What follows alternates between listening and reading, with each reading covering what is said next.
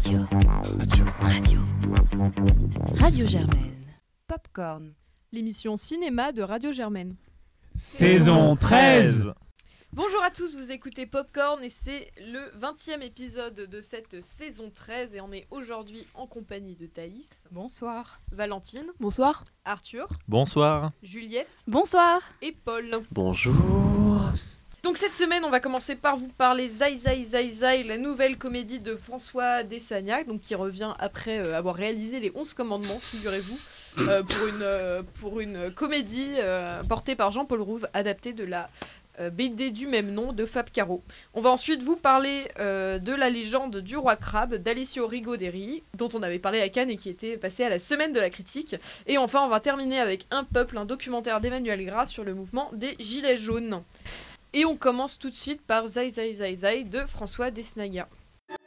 Sans transition, on parle de Fabrice, l'acteur de comédie qui est toujours activement recherché par la police. Allez Fabrice, fais pas le con Rends-toi et tout se passera bien La maison est encerclée de policiers Oh non, mais c'est sûrement des étudiants en hippocane déguisés pour un bizutage. Ça arrive. Oui. Vous êtes en hippocane? Oh Essaye pas de gagner du temps en disant des mots qui n'existent pas On connaît le coup, nous Arthur, c'est toi qui nous présente le film. Zai Zai Zai Zai, et donc l'adaptation de la bande dessinée de Fab Caro, euh, qui nous raconte euh, l'histoire d'un personnage qui un jour euh, a oublié sa carte de fidélité au magasin et que dans ce monde-là, oublier sa carte de fidélité est un crime très grave et qui du coup, après avoir menacé une caissière et un agent de sécurité avec un poireau, celui-ci se retrouve en fuite et doit du coup se cacher des autorités. Et du coup, je commence tout de suite par donner la parole à Juliette. Qu'est-ce que tu en as pensé? Alors, bah moi, je suis allée voir ce film en ayant déjà, déjà lu la BD et vu une adaptation au théâtre, donc c'est vrai que je connaissais assez bien l'histoire. Et donc, bah, d'abord, ce qui m'a vraiment marqué dans ce film, c'est que pour moi, il ajoute absolument rien. Et je trouve ça vraiment regrettable parce que, fait, tout était dans la BD. Et la BD, par contre, c'est vraiment une BD que j'ai beaucoup aimée. Et en plus, la BD, ça peut être cinématographique. Enfin, c'est un peu. Euh, enfin, je veux dire, les storyboards, c'est fait en BD, des choses comme ça. Sauf que ça m'a vraiment désolée parce que je trouve que le film n'ajoute absolument rien. Et comme je connaissais déjà à peu près les blagues, bah, en fait, je n'ai pas ri une seule fois, ce qui est dommage dans une comédie. Euh, voilà, je, je, c'est vraiment la seule chose qui m'est venue en tête en voyant ce film. En fait, euh, ils ajoutent pas quelque chose par la réalisation qui est finalement très plate. Le jeu est parfois mauvais, parfois plat, mais il ajoute rien. Il n'y a pas de, il a pas de supplément en plus en fait.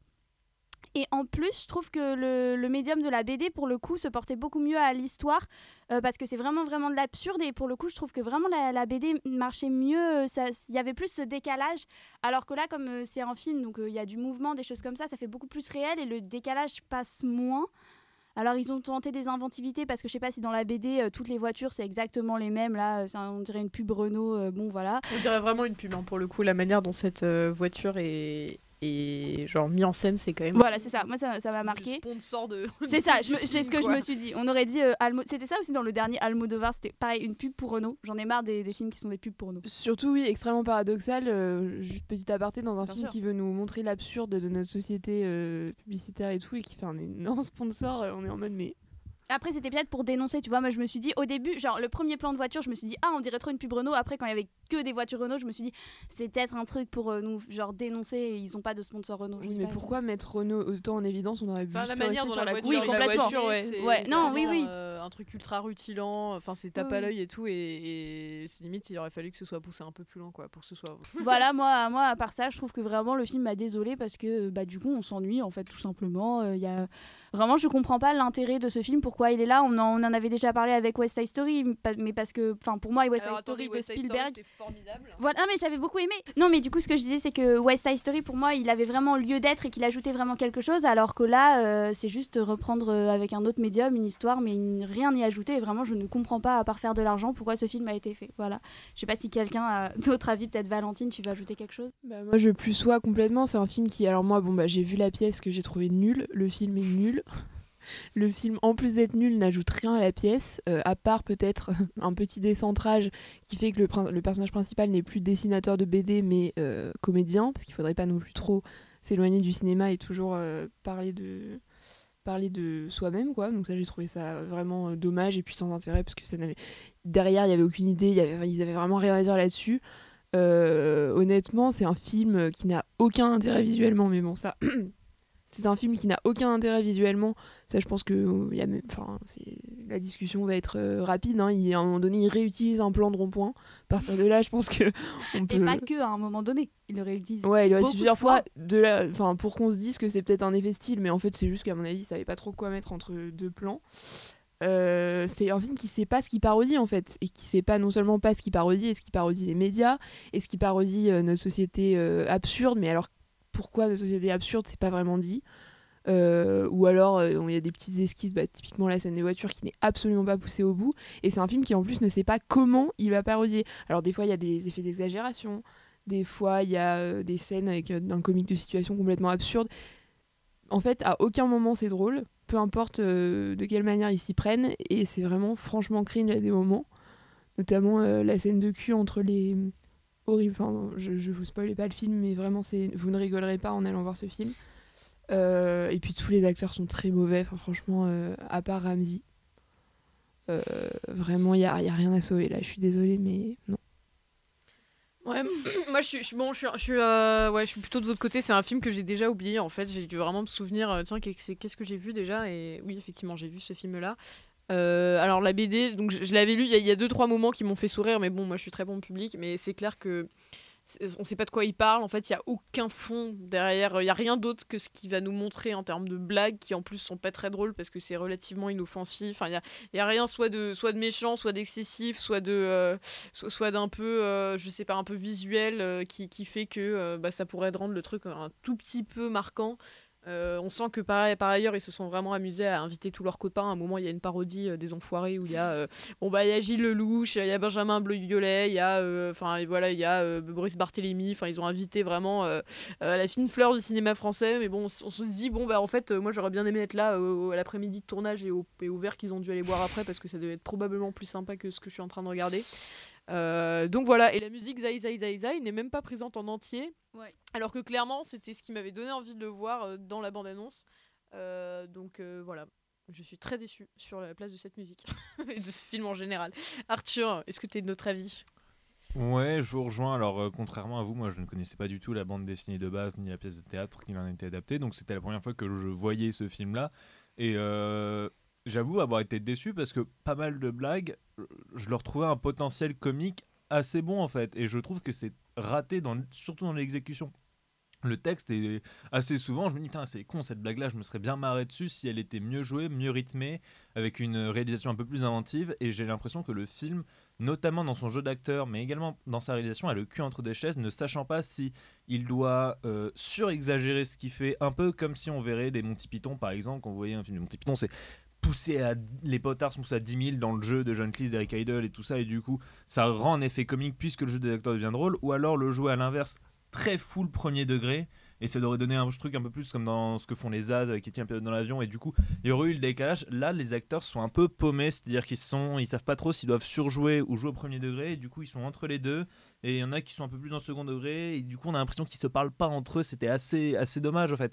Le rythme euh, ne marche pas et la réalisation est plate, c'est-à-dire que vous faites, on fait, on fait quelque chose. De, encore une fois, c'est c'est le- le- la même tension. Si on veut faire de l'absurde, soit on va dans le slapstick à fond et on fait une mise en scène qui est extrêmement créative, extrêmement nerveuse, extrêmement tape à l'œil, ou alors au contraire, on fait un truc très froid, très euh, très pro- très réaliste en fait, et du coup le décalage viendra tout seul. Là, on est à la fois dans cet entre-deux où on sent qu'il y a des tentatives de réalisation qui tentent d'émerger avec euh, une stylisation de certains plans, une tentative de faire des mouvements de caméra un peu ingénieux.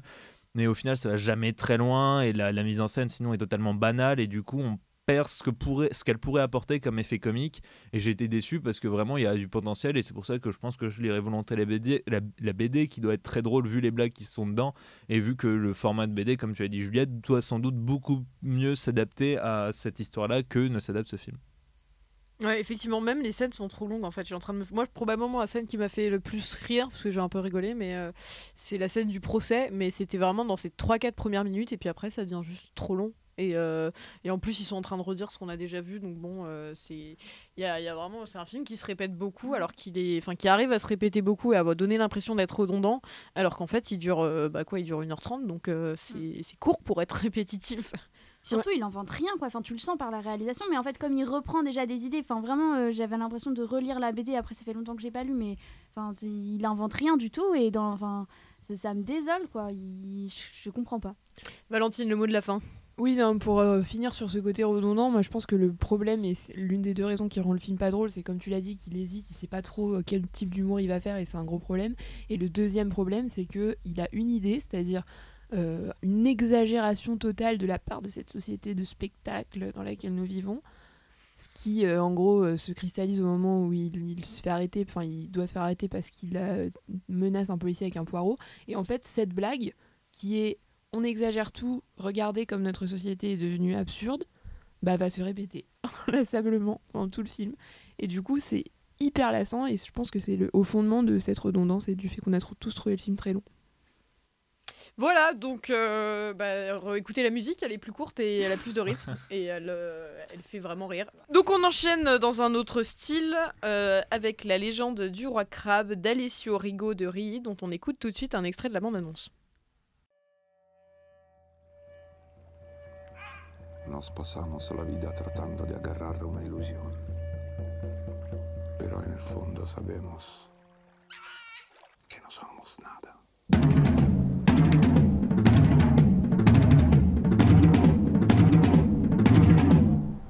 ¿Cómo pensaba llegar al tesoro, padre? Et c'est Valentine qui nous présente le film. Alors, La légende du roi crabe, c'est un film euh, réalisé par deux Italiens, donc Alessio Rigo de Righi et Matteo Zopis. Et c'est un film qui nous raconte euh, l'histoire d'un paria dans un village euh, italien dont on ne sait pas trop ni où il se situe exactement, ni quand il se situe exactement. Donc on est vraiment dans l'univers du conte. Et ce paria euh, va finir par être exilé de son village et se retrouver dans une exploration et la recherche d'un trésor en terre de feu. Et ce, film plutôt poétique qui se présente vraiment sous la forme d'un conte nous pose euh, la question finalement de savoir si le trésor n'est pas la légende elle-même. Voilà, le suspense C'est est insoutenable. Thaïs, est-ce que le trésor était ce film Waouh, waouh, waouh, waouh. Bah écoutez, moi j'ai quelques réserves euh, sur ce film et globalement je suis assez enthousiaste. Euh, j'ai trouvé ça déjà très agréable de revenir à un schéma euh, de narration assez classique mais qui paradoxalement euh, semble un peu disparaître au cinéma. Donc c'est un schéma de, de, de récit euh, imbriqué. euh, et qui marche très bien là parce que tout d'abord ça justifie le chapitrage parce que attention le film est chapitré comme j'ai l'impression 80% des productions au cinéma actuellement vraiment on voit ça à toutes les sauces et cette fois-ci et cette fois-ci ça marche plutôt bien et cette euh, comme tu le disais Valentine euh, en parlant d'une légende d'un conte euh, voilà, ce schéma de, narration euh, imbriquée permet de flouter un peu la, barrière, de flouter un peu les frontières entre, entre réel, entre récits fantastiques et, et, fidèles d'un- d'une histoire. Et qui permet, j'ai trouvé, d'apprécier les revirements merveilleux euh, de manière, enfin, je pense notamment euh, les revirements à la fin dans la seconde partie euh, avec euh, l'histoire de la chasse au trésor et puis euh, le moment à la toute fin. Euh, et voilà, ce, ce côté, euh, on raconte une histoire, finalement, on se, on sait plus trop où on se situe. J'ai trouvé ça très intéressant et très agréable.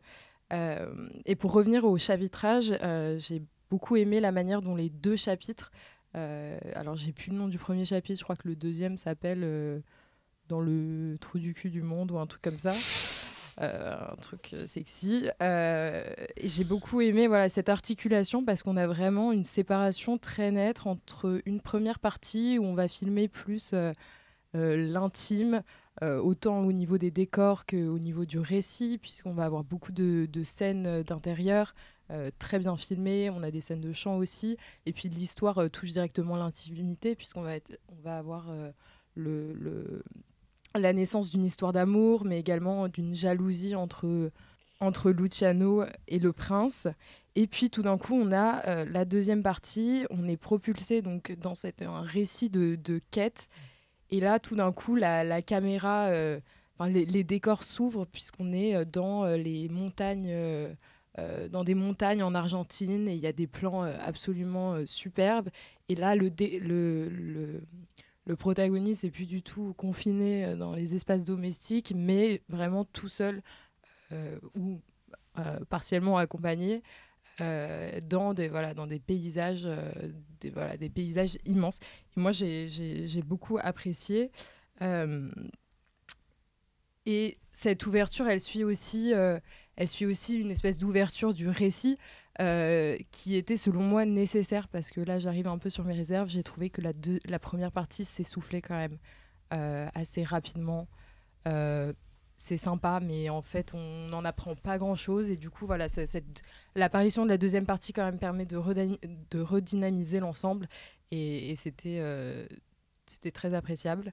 Voilà, sinon, j'ai pas grand-chose à ajouter, à part qu'encore une fois, les plans, euh, la, photo était... La photo était superbe, le jeu était modeste, mais, mais très juste.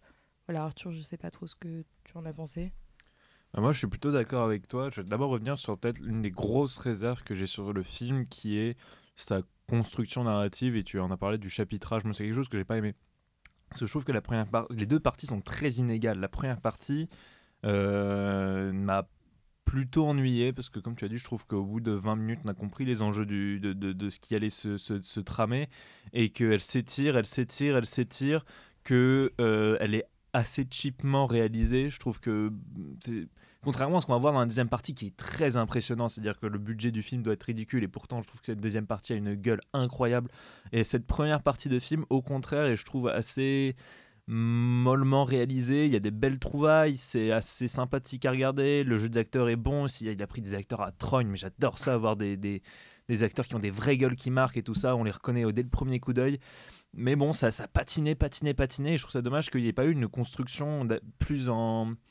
Ben justement, qui n'était pas un chapitre, qui n'était pas une construction chronologique où on allait suivre cette deuxième partie de l'histoire et couper à l'intérieur des moments en insérant des, parties des morceaux de la première partie.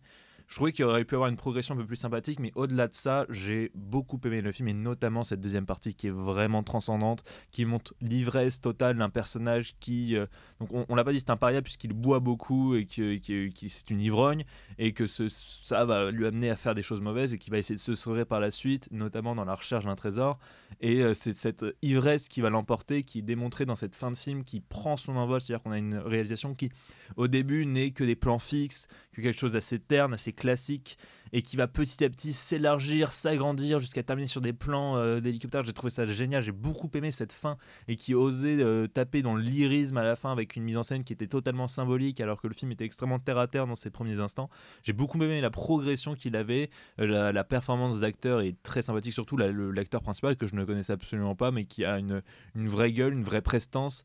Et j'ai voilà, c'est un film qui, dont je suis sorti de la salle un peu froid, mais plus je m'en souviens, plus je me remémore, bah, j'oublie cette première partie qui est un ton en dessous. Et euh, voilà je vous encourage si vous allez le voir bah, vous accrocher dans cette première partie qui a des, qui a des intérêts qui surtout bah, un intérêt pour la suite de l'histoire puisqu'elle en verra elle verra sa conclusion à la fin de, la deuxième partie mais euh, qui, qui surtout est porté par ouais, hein, ce film porté par une deuxième partie qui est transcendante à souhait et qui apporte une réalisation qui est vraiment magistrale pour un film qui a encore une fois un budget sans doute ridicule et qui euh, filme des paysages, filme des grands temps, qui ose poser sa caméra dans la nature, qui ose être très matériel, très proche de la terre et tout ça. C'est assez, ça, c'est assez, assez beau à regarder. Du coup, je vous encourage euh, vraiment à aller le voir.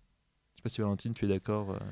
Pas vraiment, moi je vais plutôt prendre le contre-pied de ce que vous dites. Moi j'ai trouvé que les parties, les deux parties n'étaient pas spécialement inégales. Je vais commencer par ce que j'ai beaucoup aimé dans ce film, parce que même si j'ai plutôt un, un sentiment négatif, il y a des- quand même des choses que j'ai adorées. Euh, notamment le, traitement du conte et de la légende, parce que ça s'appelle quand même, bon, en- pas en italien mais en français, ils ont choisi d'appeler ça la légende du roi crabe. Et je trouve ça hyper intéressant parce que moi, ce qui m'a frappé dans le film à première vue, c'est cette espèce de mélange d'un tas de d'un d'un tas d'iconographie. Euh, Il y avait du religieux, il y avait un une espèce de côté complètement Seigneur des Anneaux, il y avait un côté euh, western, il y avait à la fin le côté pirate et tout. J'ai trouvé que cette espèce de syncrétisme total était enfin contribuait à mettre le film et à faire une photographie extrêmement riche, extrêmement intéressante, bah, symboliste du coup et notamment vers la fin. Et euh, moi, ça, ça m'a beaucoup plu. Et puis au-delà de ça, j'ai trouvé que vraiment les couleurs et, le, et la photo étaient somptueuses, et notamment dans la première partie. Parce que moi, j'ai trouvé que la deuxième partie se reposait justement un peu trop sur ces plans larges. Bon, bah voilà, on est en terre de feu, c'est l'un des, je pense, des, endroits de la planète les plus sauvages et les plus beaux. Donc c'est. J'ai envie de dire, c'est un peu facile de faire des plans larges là-dessus et que ce soit beau. Donc c'était agréable. Mais moi, ce que j'ai encore plus aimé, c'est le, passage dans le village italien où là, il y a vraiment des, des tons euh, hyper, vi- hyper vifs. Euh, Il y a des. Comme tu dis, c'est une réalisation euh, qui est assez cheap, je pense, involontairement et volontairement à la fois, qui est une réalisation terreuse presque avec des. Voilà, mais j'ai trouvé enfin, des, des trucs bêtes, mais des costumes somptueux. Moi, le costume de la mariée, hyper cheap, ça faisait penser à un film, historique des années euh, 70, euh, mais j'ai trouvé ça euh, vraiment somptueux. Voilà, c'est ce que j'ai adoré dans ce film, donc euh, je regrette pas du tout de l'avoir vu. En revanche, moi, ce qui me fait sortir de la séance euh, un peu, euh, un, peu plus, euh, plus réservé, c'est que euh, c'est un film pour moi qui manque de souffle.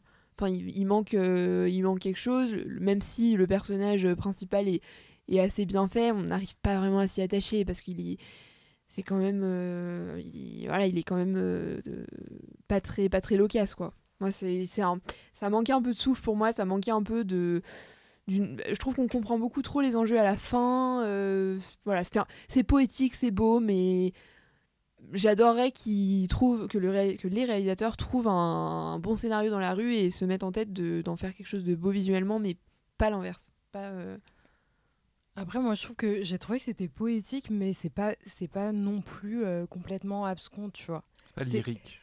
Ouais, mais c'est bien fait parce que finalement, on n'est pas. euh, c'est pas totalement euh, énigmatique, cryptique, donc on n'est pas là à devoir chercher toujours des clés. On peut très vite se laisser juste porter par la narration. Mais d'un autre côté, à la fin, il y a ce revirement qui est au final très ouvert. On y lit un peu ce qu'on veut. Moi, j'ai trouvé ça bien fait parce que poétique, oui, mais ça tombe pas dans le pendant négatif euh, du, du film euh, poétique euh, complètement, complètement hermétique où on comprend rien. Finalement, la deuxième partie, il y a quand même une histoire, quoi. Il y a du mouvement. Je trouve qu'on s'endort un peu pendant la première partie, même si je te rejoins sur l'esthétique de, la, de la première partie. Et je pense que les costumes cheap, les, les décors un peu cheap, ça participe aussi avec cette euh, atemporalité en fait finalement parce qu'on sait plus trop comme tu dis en fait c'est un conte. On sait pas ça ça ça pourrait être transposable même si on est un peu un, une fin du Moyen Âge. Franchement on sait pas trop où on, se trouve mais euh, mais c'est là où, c'était très, intéressant. Et pour moi euh, il y a vraiment une, une, fonction de fable puisque euh, c'est quand même l'expression de toutes les euh, de toutes les passions possibles entre euh, bah, l'histoire d'amour, la jalousie avec le prince, mais aussi avec les pirates. Ça concentre finalement et ça représente un peu toutes les passions, entre de l'amour à la jalousie. Et, et- et voilà, c'est une histoire presque que cathartique. Moi, franchement, j'ai beaucoup aimé. J'ai trouvé que c'était c'était sublime et, et très, très bien exécuté. Bon voilà, en tout cas, euh, je pense que c'est plutôt... euh, Enfin, en tout cas, moi, ça m'a plutôt donné envie d'aller le découvrir. Donc, euh, on vous invite à le faire si vous avez envie de, voir ce film. Donc, La légende du, roi crabe. On passe tout de suite, nous, de notre côté, au dernier film de cette programmation. Et on retourne en France, puisqu'on va vous parler de Un peuple, un documentaire d'Emmanuel Gras sur les Gilets jaunes, dont on écoute tout de suite un extrait de la bande-annonce. J'ai toujours peur que le banquier m'appelle. Bah, on peut pas vivre avec 1200 balles et deux gosses. Je me suis retrouvée seule avec mes deux enfants, avec un enfant handicapé. J'étais obligée de travailler à mi-temps, dossier de surendettement, euh, resto du cœur. euh. d'avoir connu euh, les tréfonds de la société. Je crois que s'il reste un seul gilet jaune qui doit tenir un rond-point, ce sera moi. Et c'est Juliette qui nous présente le film. Euh, oui, alors du coup, Un peuple, c'est un film, comme tu l'as dit, euh, réalisé par Emmanuel Gras, qui va donc suivre les Gilets jaunes, et plus précisément les Gilets jaunes de Chartres. Euh, c'est précisé au début, et donc on va suivre une petite poignée de personnes dans leur vie, dans leur quotidien, et surtout, en fait, pas forcément dans leur quotidien, je dis n'importe quoi, mais dans leur engagement sur les ronds-points et avec les Gilets jaunes, et comment ça se passe. Et donc on suit ça un peu sur le temps long, parce qu'il me semble que ça commence à l'hiver 2019, non, 2018, et ça se termine ensuite vers euh, le printemps 2020. Voilà, et du coup, euh, je sais pas euh, ce que Paul t'en a pensé? Eh bien, moi, je dois admettre que je ressors en réalité plutôt convaincu. Je dois y reconnaître quelques formules un peu faciles, c'est-à-dire que quand il s'est choisi quatre ou cinq personnages et à chaque fois qu'il les introduit, c'est à peu près la même, la même rigole. C'est-à-dire que il commence par nous le montrer en action, puis après il le chope face caméra chez lui pour nous expliquer son histoire pendant cinq minutes, et ensuite il le remet en action euh, à peu près de la même façon. Il fait ça six fois d'affilée. Euh, Au-delà de ça. On parlait de rond-point tout à l'heure, évidemment, là c'est un film qui filme les ronds-points euh, à droite, à gauche, en haut, en bas, tout, on est tout le temps sur un rond-point, mais ce rond-point, cet espace d'attente finalement, il lui insuffle une vie et une grandeur qui entrent évidemment, finalement en directement en, en confrontation avec ce que raconte le film, c'est-à-dire un échec total de, de petits gens. Et c'est des petits gens qui se savent petits gens, ils ne font que discuter de ça, ils ne font que se regarder, se dire, on- la bande-annonce à cette image qui est assez belle, c'est nous on est des cassos sur un rond-point. Et euh, il donne euh, toute l'ampleur de ce message justement parce qu'il les enferme dans leur, euh, dans leur cycle, dans leur petite régularité, dans leurs petites habitudes, dans leur petite euh, aussi. Il y a, il y a quelques divisions, dans la, il y a des divisions tout le temps d'ailleurs dans la deuxième partie du film, l'effondrement du, du mouvement, en tout cas de cette branche, n'est finalement montré que, oula c'est la troisième fois, euh, n'est en définitive montré que euh, comme euh, un affrontement de trois petits égaux qui sont pas très contents que GG il est pas venu le matin à 7h faire le péage, tu vois. Et, euh, et ça c'est très beau aussi, surtout quand il montre par ailleurs la violence. Il a une très belle scène de manifestation au milieu où il laisse tourner un plan séquence de 5 minutes, enfin d'un espèce de faux plan séquence de 5 minutes, où on voit peu à peu les CRS, les balles, les fumigènes et euh, tout simplement les coups tomber euh, sur ces pauvres gens qui sont venus non ironiquement manifester pacifiquement. Et, et, euh, et, je dois admettre que moi je trouve ça assez beau. C'est pas révolutionnaire et on peut lui reprocher un propos politique qui n'est pas exactement des plus, comment dire, complexes. Il nous fait assez vite comprendre là où il se trouve sur la question. Et de toute façon à partir de là il ne réfléchit pas beaucoup plus, il ne challenge pas tant que ça euh, ses assumptions ou même beaucoup des assumptions qu'on pourrait avoir en rentrant dans le milieu, mais il donne quelques histoires humaines qui, aussi répétitives et naïves qu'elles puissent être, moi m'ont paru euh, tout à fait acceptables. Je sais pas ce que t'en as pensé Claire, mais... euh, Alors moi, j'ai pas passé un moment désagréable, mais je pense que j'ai plus de réserve que toi. Euh, ma principale difficulté avec ce film, en fait, c'est vraiment son écriture. Donc c'est co- comme l'a dit Juliette, euh, on va suivre les gilets jaunes dans plusieurs, sur plusieurs mois, et donc on va vraiment euh, avoir la chronologie de ces événements. Euh, donc on sent que globalement, il a un peu filmé ce qui se passait comme ça lui venait, comme ça venait, avec euh, une intention euh, très très louable hein, de, de- rester systématiquement à la hauteur de ce petit groupe-là pour en montrer la vie intérieure, etc. Mais, mais en fait, j'ai trouvé que ce film n'était pas très écrit. Quoi. Je trouve qu'effectivement, le point de vue qu'il a, à part de, bah, je vais montrer ce qui s'est passé véritablement pour eux, euh, parce qu'on les lâche pas. Il y a aucun moment où il utilise des images de médias. On sent que dans les manifs, il utilise forcément des images que lui n'a pas prises, mais, mais ça s'arrête là. Euh, mais ouais, je, trouve qu'en fait, il donne jamais vraiment de hauteur à ce qu'il raconte. Euh, et je lui demande pas encore une fois de quitter ses personnages. Je trouve que du coup, avoir cette, ce point de vue-là est très intéressant. Mais, mais en fait, ouais, presque systématiquement, quand il pose sa caméra, il n'est pas le seul à filmer. Euh, il soit en train de faire des lives, il y a une, utilisation permanente euh, des, portables pour faire des lives. Ils se, transforment tous en journalistes, en commentateurs de ce qui se passe. Euh, soit il y a des caméras de médias, etc. Et c'est un peu ce qui m'a gêné, c'est que j'ai pas l'impression d'avoir appris grand chose sur ce mouvement en fait. Euh, et j'ai pas l'impression que pourtant pour quelqu'un qui a passé autant de temps avec ce groupe-là, il ne raconte autre chose que ce que j'avais déjà entendu par ailleurs, déjà vu ou entendu. Et ça apporte pas vraiment de, de grand chose à, à ma compréhension de, de ce mouvement-là.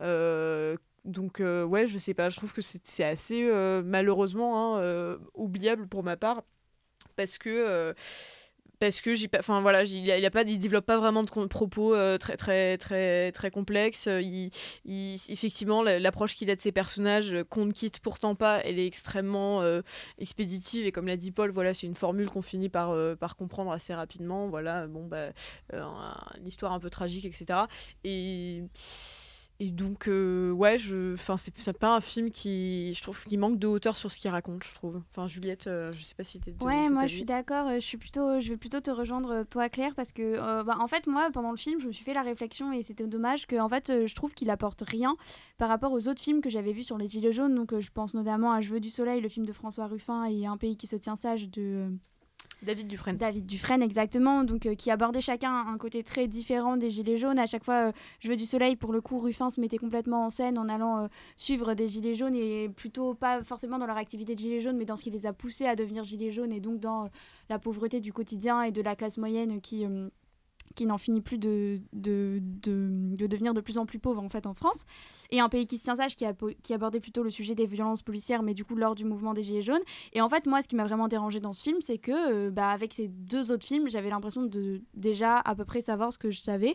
Et ce film là m'a rien ajouté en fait euh, moi, j'aimais beaucoup le film de Ruffin et l'approche qu'il avait des personnages. Et moi, je trouve que ce film va pas assez là-dedans. Il va pas assez, il rentre pas assez dans la vie des, des personnes et dans, dans ce qui les a poussés vraiment à devenir gilets jaunes. Il s'éparpille un peu. On les suit, on suit certains, puis on en suit d'autres, etc. Enfin, on suit pas vraiment leur parcours. Et ouais, moi, j'avoue que du coup, je me suis pas trop accrochée. Et pourtant, ce film, quand même, sort vraiment beaucoup plus tard que les deux autres films précédents. Euh, après, c'est peut-être dû à la pandémie, des choses comme ça, mais il n'empêche que avec ce, retard de sortie, j'aurais beaucoup aimé qu'on parle de la- les gilets jaunes sur la longévité, en fait. De, euh, ça aurait été hyper intéressant de voir ce que le mouvement euh, est sur le temps long, de ce qu'il a changé dans la société, de des réminiscences qui restent quand même de ce mouvement qui s'est malgré tout un peu, quand même vraiment beaucoup essoufflé. Et j'aurais, aimé voir ce que ces personnes sont devenues. Et cette réflexion-là, à mon avis, elle aurait été très intéressante et très pertinente. Or, c'est pas du tout ce qu'il fait. Du coup, j'ai l'impression que moi, j'avais pas l'impression d'apprendre des choses. Par contre, quelque chose que j'ai beaucoup aimé et qui justement euh, diffère des- un peu des deux autres films dont j'ai parlé, c'est la médiatisation des Gilets jaunes. En fait, il nous, il nous montre l'importance euh, dans ce mouvement et dans, euh, mine de rien, tous les mouvements actuels, de l'image que les gens ont de ce mouvement. Et donc euh, à chaque fois euh, qu'ils font des actions par exemple ils réfléchissent ça il faut qu'on se fasse bien voir machin truc muche comme tu le disais Claire. Il y a beaucoup de live des choses comme ça. On voit que ça passe beaucoup par les réseaux sociaux.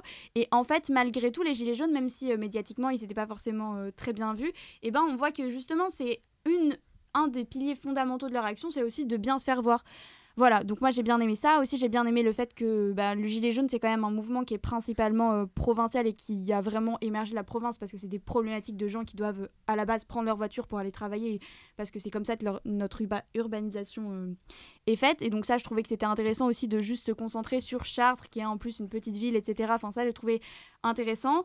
Mais en fait, j'ai trouvé qu'il hésitait à la fois sur un film sur le collectif des Gilets jaunes et sur à la fois euh, suivre cette petite vie et qu'il n'en faisait pas grand-chose et que moi, il il m'a pas apporté grand-chose, même s'il y a des plans euh, vraiment plutôt pas mal au niveau de la réalisation, notamment ce que tu disais des ronds-points. Je te rejoins sur ce, sur ce point-là, euh, comparé aux ronds-points de Zai Zai Zai Zai, ça n'a rien à voir.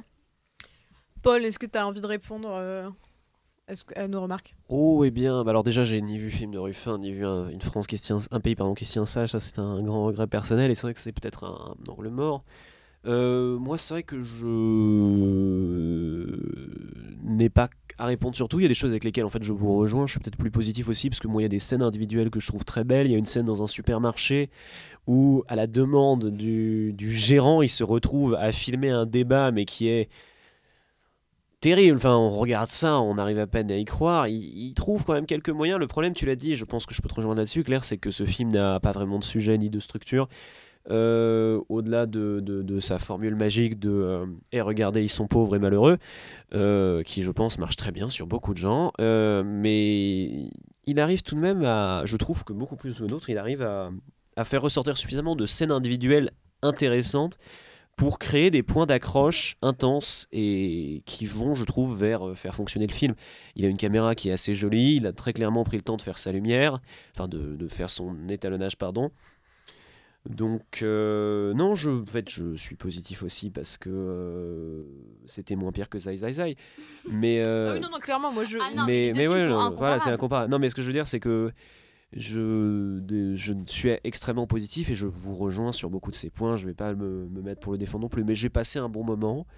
euh, ce qui est suffisamment rare en ce moment au cinéma pour être défendu. C'est un peu tout ce que je peux en dire.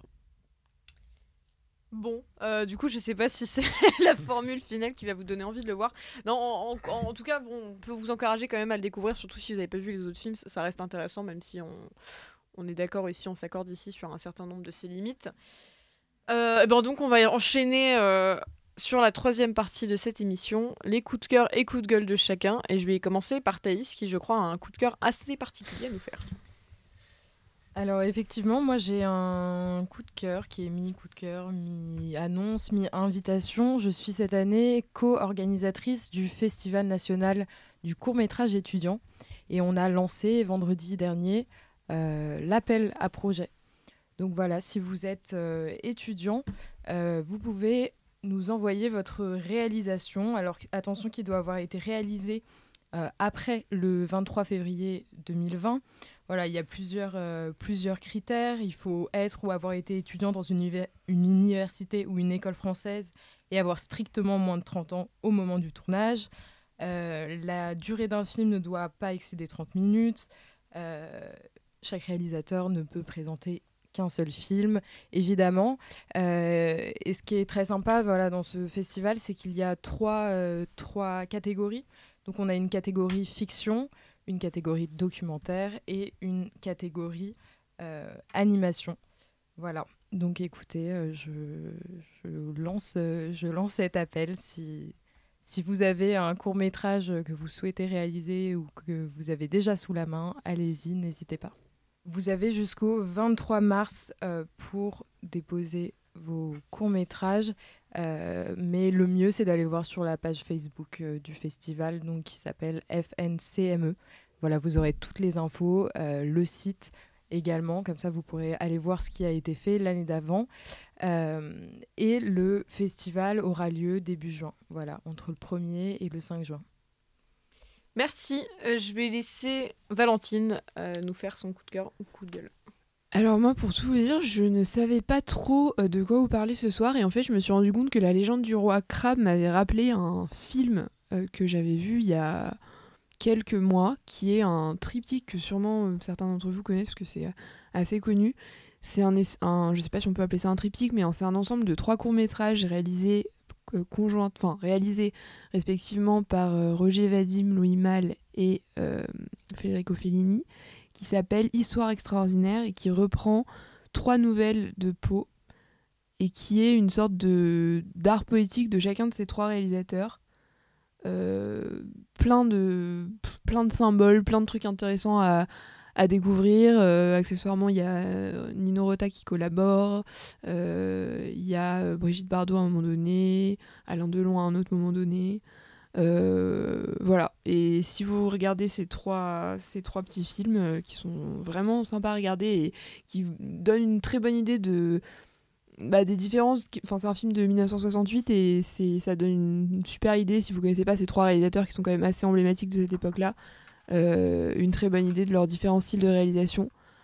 En plus de ça, ça peut être un bon point d'entrée dans l'œuvre de Poe. Euh, et, voilà, et moi je me suis beaucoup amusée en regardant, à essayer de trouver notamment les, liens qu'il peut y avoir entre les trois films. Et enfin, dernière chose que je voulais dire, euh, beaucoup de gens vont diront que le meilleur c'est celui de Fellini, donc le dernier.